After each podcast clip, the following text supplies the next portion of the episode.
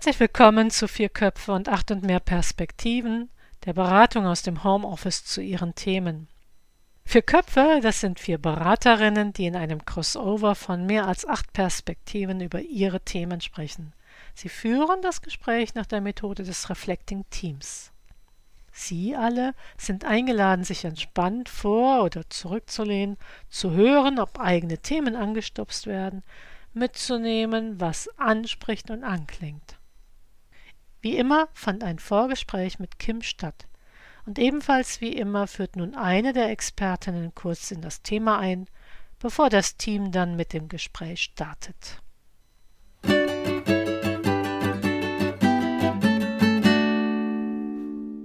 Ja, hallo. Wir freuen uns, ja, hier zu sein, hier bei Ihnen und bei euch. Wir, das sind in der Reihenfolge der Gesichter, wie ich sie sehe, Jule Endruweit. Ja, hallo, schön, dass ich dabei bin. Ich bin Politikwissenschaftlerin und Transaktionsanalytikerin. Hallo, Jule. Und dann Katharina. Ja, hallo, ich bin Katharina Stahlenbrecher, Moderatorin und Diversity Managerin. Hallo, Christine. Hallo, Katharina. Und Susanne natürlich. Ja, hallo in die Runde. Susanne Gillmann. Ich bin Theologin und Supervisorin. Schön, dass du da bist, Susanne. Und ich bin Christine Ehlers. Ich bin Kulturanthropologin und Kommunikationsberaterin zur strategischen Kommunikation. Und heute haben wir von Kim einen Fall aus dem Bildungswesen mitgebracht bekommen, dass äh, und zwar der Einsatz von sogenannten künstlichen KI, insbesondere ChatGPT, in Bildungsinstitutionen. Kim ist Dozent an einer solchen Institution und nach seinem Eindruck haben die äh, in den Kursen sitzenden Teenager und Jugendlichen und jungen Erwachsenen äh, immer dieses Ding auf. Und egal was passiert, es wird mit diesem Ding kommuniziert. Äh, Kim hat es auch schon erlebt, dass äh, ganze Präsentationen voll waren mit Texten, die Chatbot generiert waren und ähm, macht sich da wahnsinnig viele Gedanken, also von, von der Individualebene bis hin zum ganz globalen. Ich zähle das mal so in der Reihenfolge auf, wie er das berichtet hat. Er fragt sich halt, ob die, äh, die er da vor sich sitzen hat, aufhören, selbstständig zu denken, sondern äh, das äh, let letztendlich dem Chatbot überlassen und was dann wohl die Konsequenzen sind für diese Menschen. Er hat von einer Studie erzählt, nach der 60 Prozent der Arbeitsplätze durch diese künstlichen Intelligenzen in absehbarer Zeit ersetzt werden und das in den Industrienationen und das vor allen Dingen, also nicht nur, aber auch in den hochqualifizierten Jobs, wobei es für die, die äh, geringer qualifiziert ist, drastischere Auswirkungen in, äh, sofort hat, aber für die anderen eben auch äh, eine, eine große Nummer sein wird. Er sprach auch noch von dem unfassbaren Energieverbrauch, den diese künstlichen Intelligenzen oder Pseudointelligenzen haben, um eben diese Antworten generieren zu können, Persönlichkeitsrechte, Datenschutz und so weiter und so fort. Und last but not least, was es mit dem gesellschaftlichen Zusammenhalt und so äh, tun wird, auch unter dem Aspekt der sogenannten Over-Reliance, das heißt der Tendenz von Menschen, das, was solche Chatbots ausspucken, für wahr und für, für äh, richtig zu halten, wobei die ja keine, keinen Unterschied zwischen wahr und falsch machen können, sondern einfach nur etwas produzieren, was besonders wahrscheinlich ist.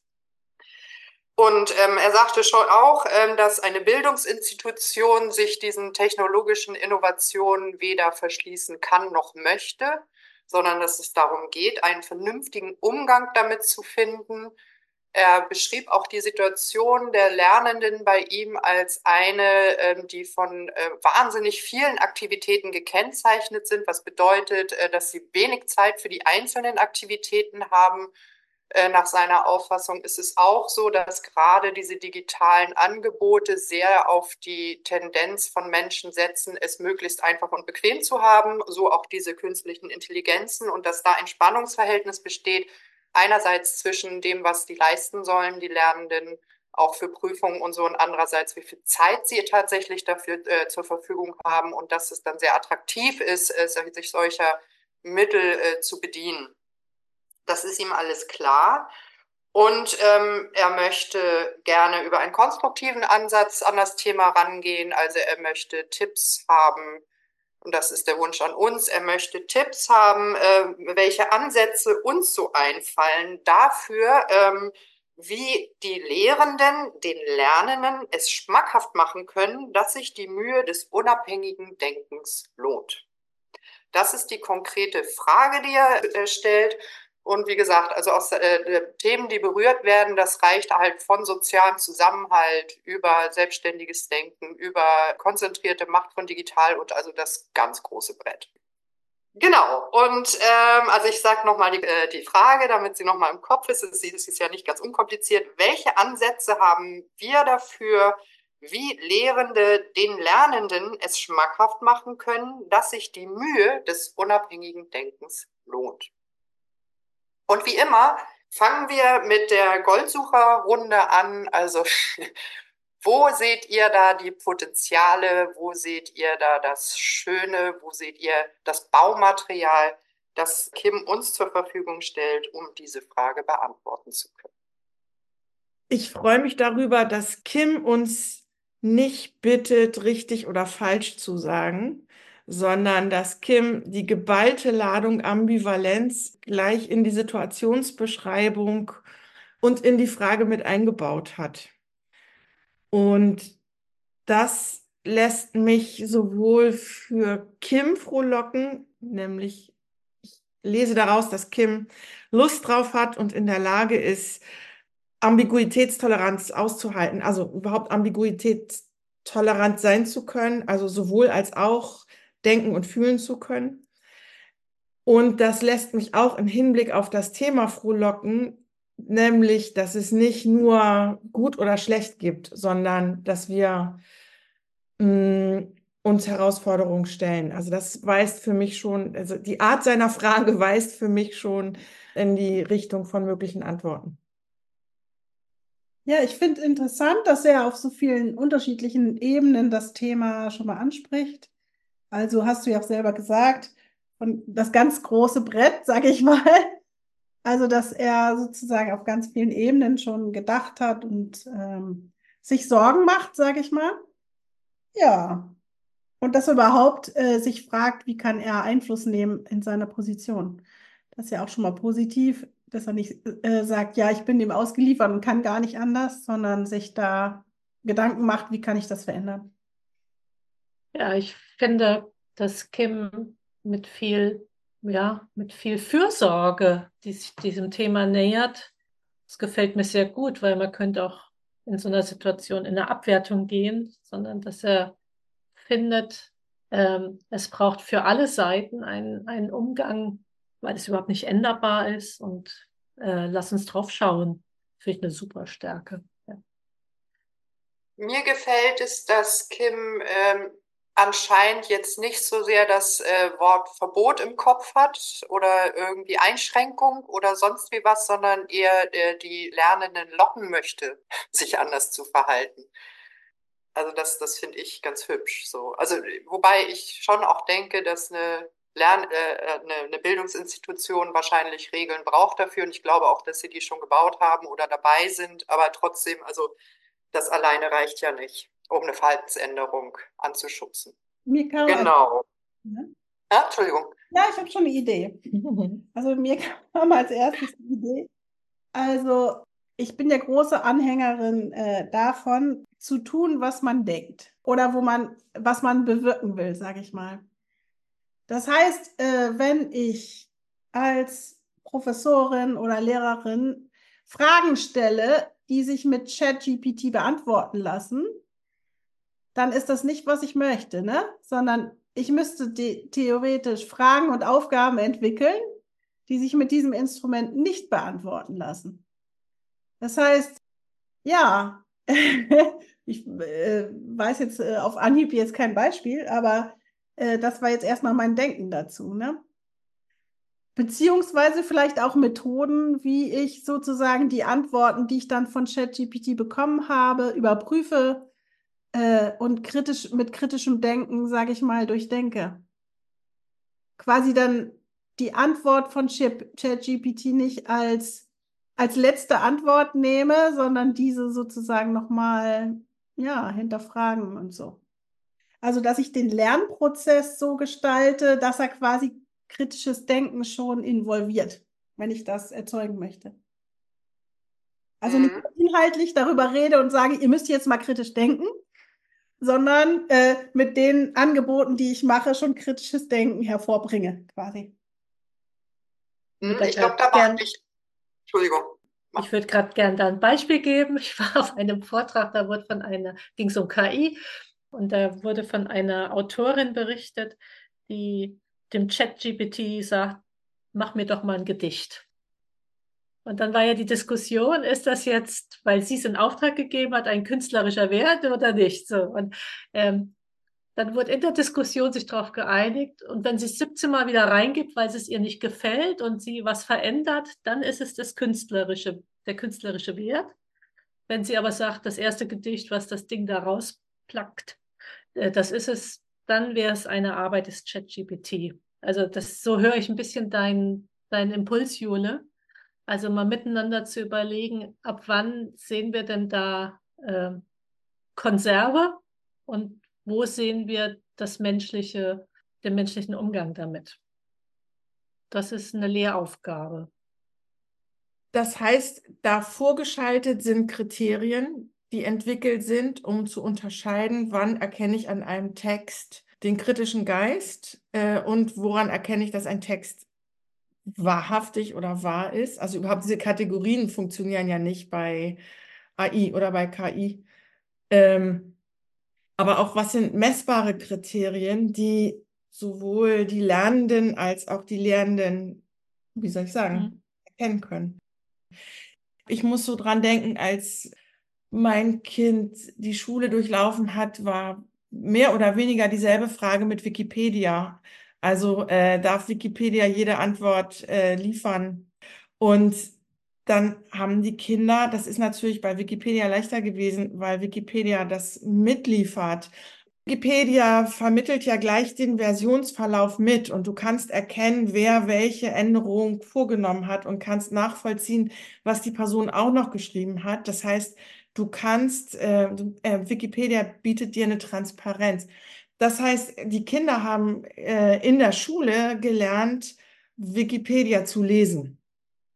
Und das wäre ja tatsächlich auch ein Lehrinhalt, zu gucken, wie funktioniert, äh, ob es der Chat-GBT ist oder andere AI-Bots oder andere AI-Programme, wie funktionieren die, was ist die Logik dahinter und woran erkenne ich in dem fertigen Text dann den Unterschied? Das wäre ein richtig klassisches Lehrstück was nicht zum kritischen Denken führt, aber auf jeden Fall zeigt, wo der Unterschied ist zwischen, zu, ja, genau.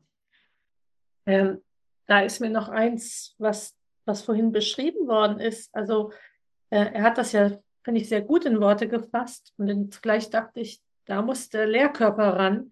Also wenn Sie im Grunde Ihren Schülerinnen und Schülern zu wenig Zeit geben, um zu lernen, dann finde ich das eine ganz kluge Lösung zu sagen, ich gucke, was finde ich im Internet als Schülerin. Und dann kann ich dann äh, im Grunde produzieren sie durch den Zeitdruck diesen Weg. Ähm, da müsste man A hingucken, was ist der Zeitdruck im Lehrplan, also was ist passiert, dass es immer mehr ist. Das kann ja auch Kultusanforderungen sein, das ist ja oft nochmal eine Ebene höher. Äh, wie geht der Lehrkörper damit um? Denn das ist auch ein Lernen. Wie gehe ich mit diesen ständig sich äh, verändernden, ständig verändernden ähm, Varianten von, von Anforderungen um? Und das müssen die Schülerinnen und Schüler auch fürs Berufsleben lernen. Das ist heute ein Fakt. Äh, und das Dritte, wie gehen wir damit um, dass unsere Schülerinnen und Schüler dann zu der einfachen Lösung greifen? Also erstmal bin ich eine ganz kluge Lösung ist, aber nicht die gewollte. Ja, ich habe jetzt, als ich euch gerade zugehört habe, bin ich ähm, auf dieses, ich arbeite ja sehr viel mit Künstlern und ähm, in der Kunst wird ja das Problem zum Gegenstand gemacht. Ich würde, äh, äh frage mich, ob es möglich ist, äh, das in die, in die eigenen, in die einzelnen Fächer zu integrieren und zu sagen, okay, was, äh, was, sagt, was sagt, sagt der Bot dazu und ähm, wie, wie wahrscheinlich ist das, dass das richtig ist, was da der Bot sagt und wie findet man das raus und so. Und, und da, glaube ich, die, der Unterricht ja insgesamt sehr stark mit Projektarbeiten und so weiter stattfindet. Äh, in, in solchen äh, Bildungsinstitutionen können die dann daraus gleich Projekte machen und sich gegenseitig aufschlauen. Das ist vielleicht dann glaubhafter, als wenn irgendeine so Lehrkraft da vorne sagt, du, du, du, das musst du aber anders machen. Ja, das ist super, Christine. Da möchte ich gerne mal einhaken. Ähm, einen kritischen Geist. Und ähm, das war ja die Idee, ne? Äh, unabhängiges Denken äh, entwickeln. Und da komme ich jetzt nochmal äh, auf die transaktionsanalytischen Ich-Zustände. Ja? Also wenn ich eine, sage ich mal, Eltern-Kind-Transaktion mache, also einer übernimmt die ganze Verantwortung für den Inhalt und sagt, wie es geht, und der andere konsumiert quasi als Kind, ne, als angepasstes oder eben macht es ein bisschen rebellisch, zum Beispiel auf eine andere Art, als der andere es erwartet, zum Beispiel äh, nutzt ChatGPT. Ne? Dann habe ich quasi eine, eine schräge Kommunikation und die kann immer so weitergehen. Also Eltern-Kind-Kommunikation. Ich bekomme aber, sage ich mal, kritisches Denken und die, das eigene, die eigene Energie erst da, wo ich den den die andere im Erwachsenen-Ich anspreche.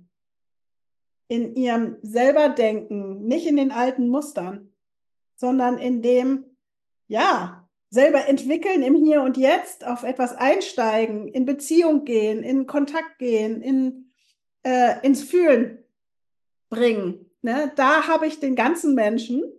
Und wenn ich es schaffe, ihn da anzusprechen oder sie da anzusprechen, dann kann sich auch etwas wie kritischer Geist entwickeln. Also da würde ich vielleicht auch noch mal gucken, also wie läuft denn die Lehre ab? Ne? Sind das Vorlesungen, wo jemand vorliest ne, und sagt, wie es geht, so wie du es eben geschildert hast? Ne?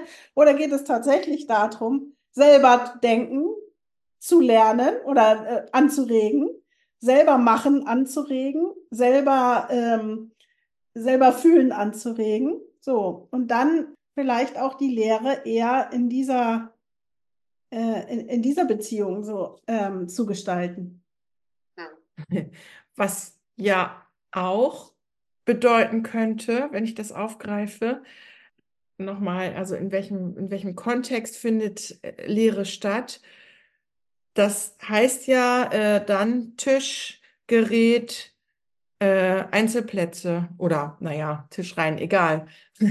spätestens, wenn ich sage, äh, bearbeitet mal oder also an, in andere Arbeitsformen komme, äh, verlagere ich das Tun und den Erkenntnisgewinn weg vom Schreibtisch hin zwischen in, in, das, in das zwischenmenschliche Geschehen. Dann könnte es passieren, dass da noch ein Rechner mit eine Rolle spielt, aber äh, muss nicht. Also ich also ja. du meinst, man kann andere Methoden verwenden, auch interaktive Methoden miteinander, ja. die dann plötzlich das Gerät, also das, äh, den Laptop überflüssig machen. Das klingt für mich fast wie sowas Inszenatorisches, also Lehre als äh, ähm, Rollspiel. also jetzt ganz doof so, aber also das ist halt, also die, ich, also ich, ich ich weiß, dass ähm, das zunehmend auf Projektarbeit und so gesetzt wird, also dass, dass da sich schon auch Dinge geändert haben. Und das ist wahrscheinlich dann nochmal auszubauen, weil ich glaube auch, dass dieser Bestandteil, also letzten Endes, also ich verstehe äh, Kim jetzt auch so, dieses ähm, ein Buch lesen und da die wichtigsten Sachen draus rausschreiben und so, das ist eine vollkommen nervige Arbeit, und ich habe sie aber als wirklich selbst, als wirklich hilfreich erwiesen fürs, fürs Lernen von Verstehen von Texten zum Beispiel. Und das ist ja eine Aufgabe, die diese Bots innerhalb von Sekunden erledigen. Du knallst den Text rein und sagst, mach mal eine Synopsis und dann blub hast du deine Synopsis, so fertig.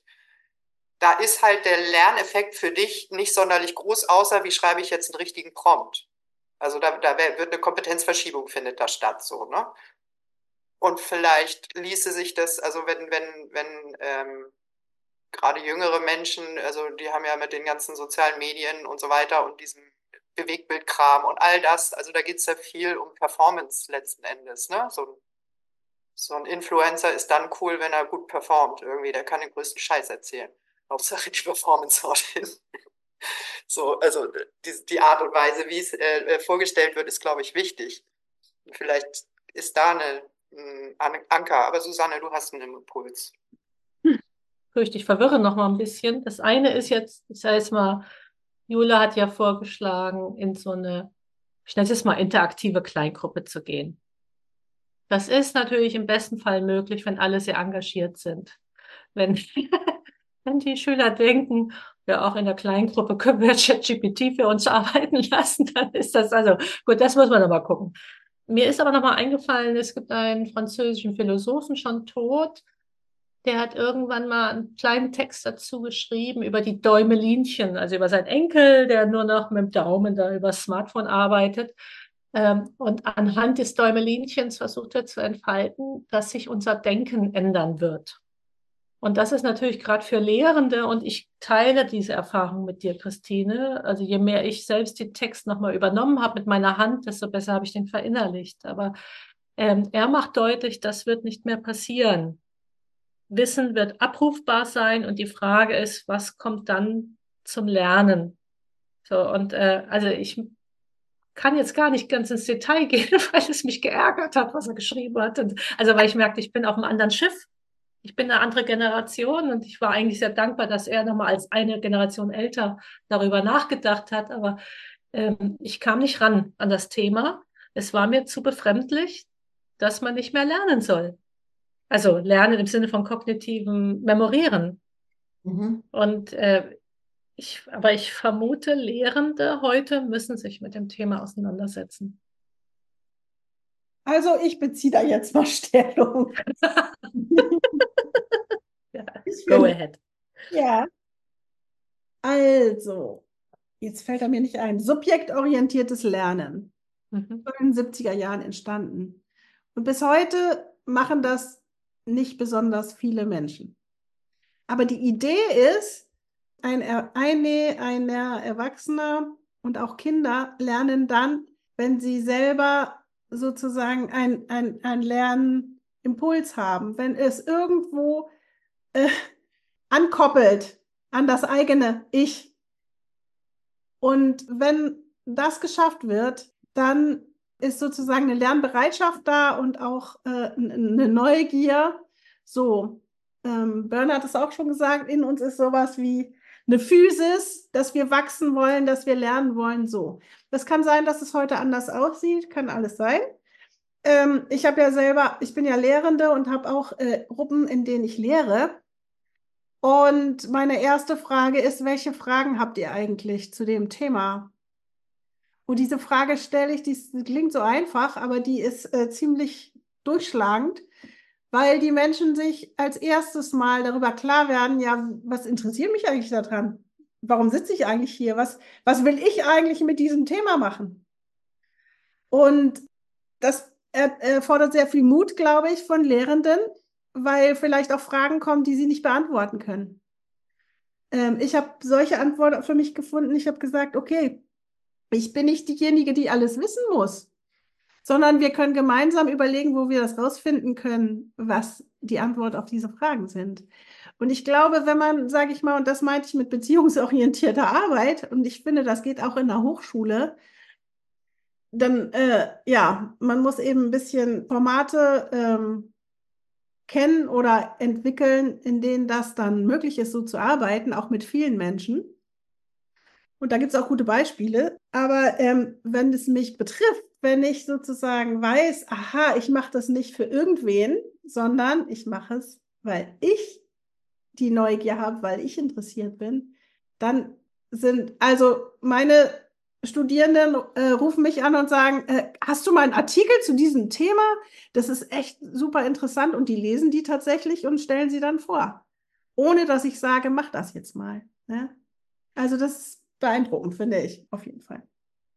Das finde ich ist ein gutes Beispiel, wenn die Motivation für das Lernen geweckt wird oder der Eingang, die Eingangsmotivation schon in den Menschen sitzt.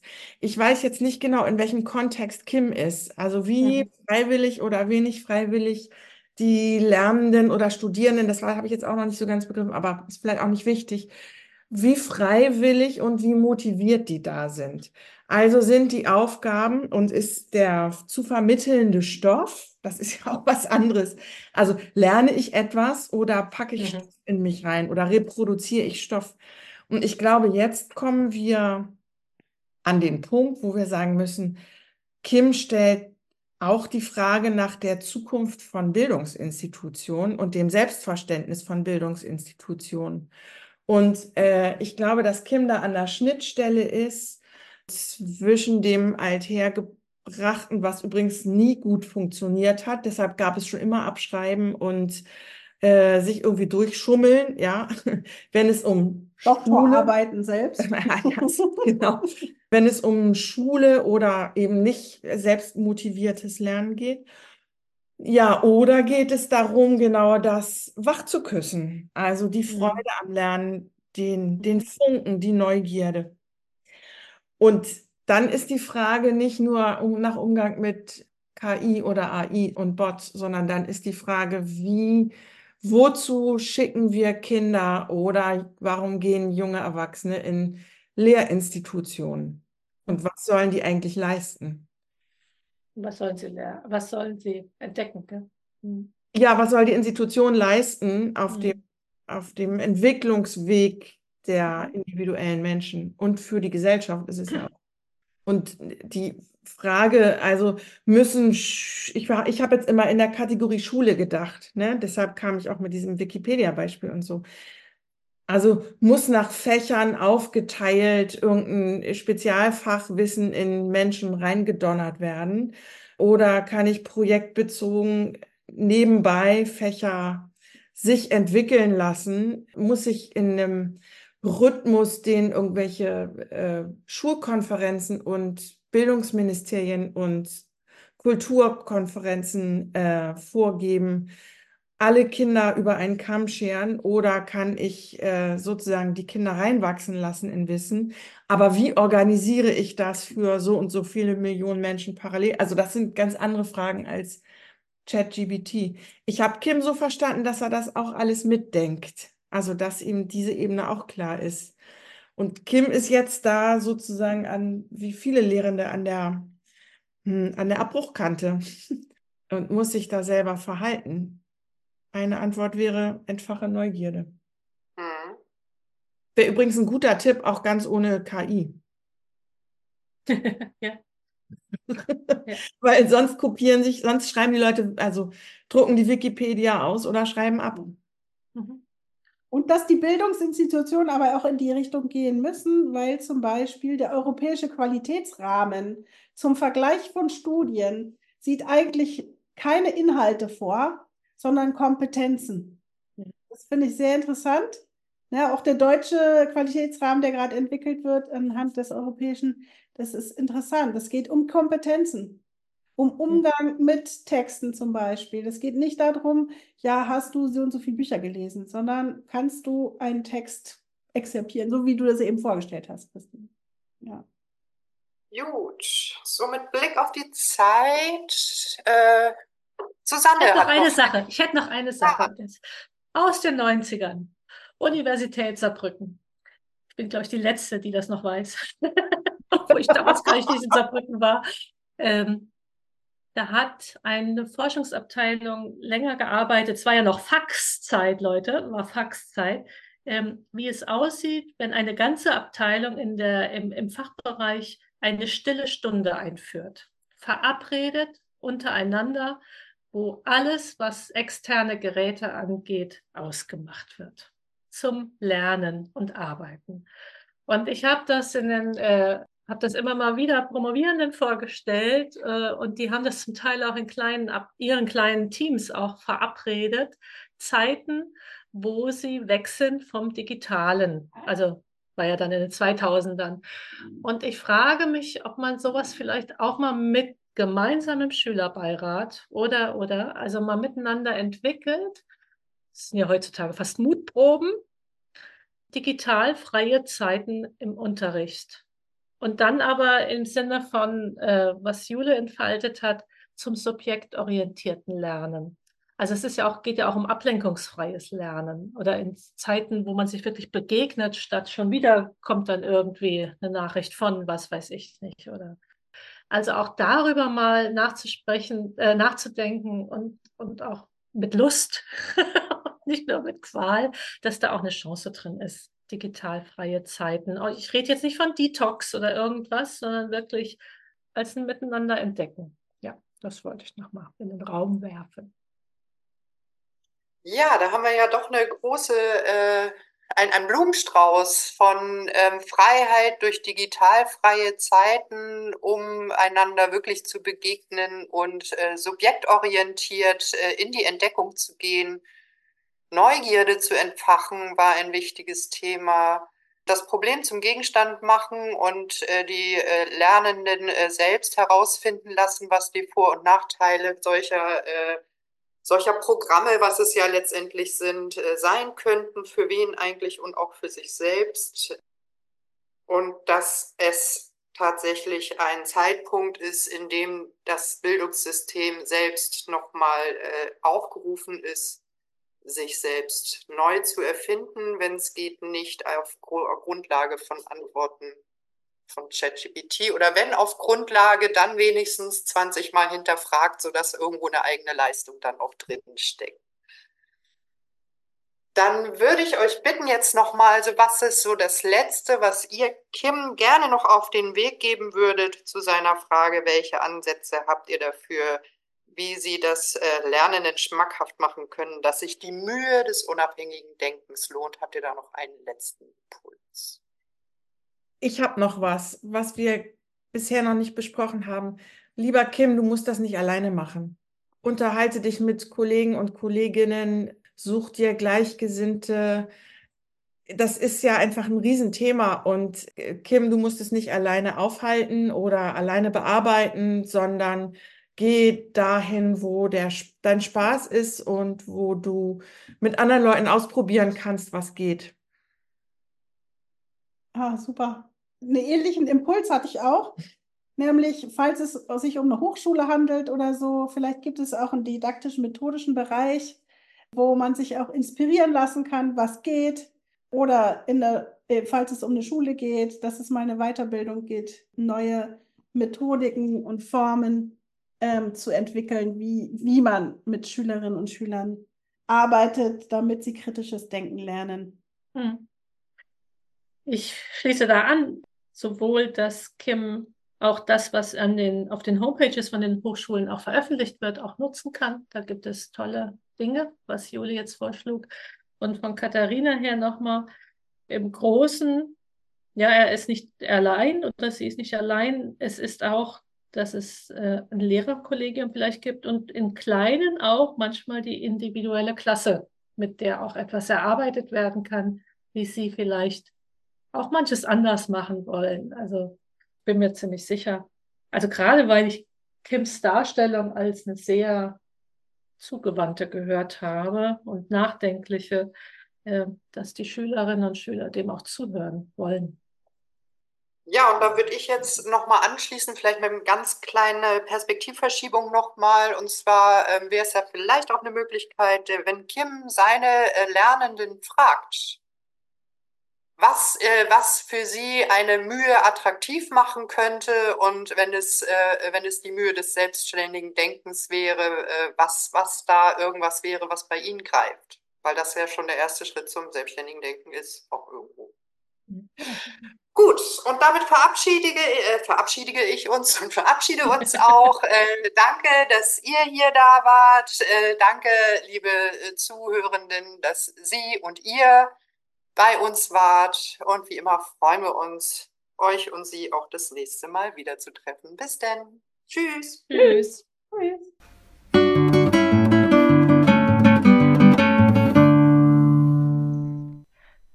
Das war wieder vier Köpfe und acht und mehr Perspektiven. Sie können uns einfach hören, Sie können uns aber auch unterstützen und nutzen. Dafür laden wir Sie ein, auf unsere Homepage zu gehen www.4plus8.de. Ich buchstabiere es www.4plus8.de und abonnieren Sie den Podcast. Wenn Sie selbst ein Thema einbringen möchten, kontaktieren Sie uns auf dem gleichen Wege. Wir setzen uns dann mit Ihnen in Verbindung. Wir freuen uns auf Sie und Ihre Themen und wenn Sie wollen, auch auf Ihre Rückmeldung.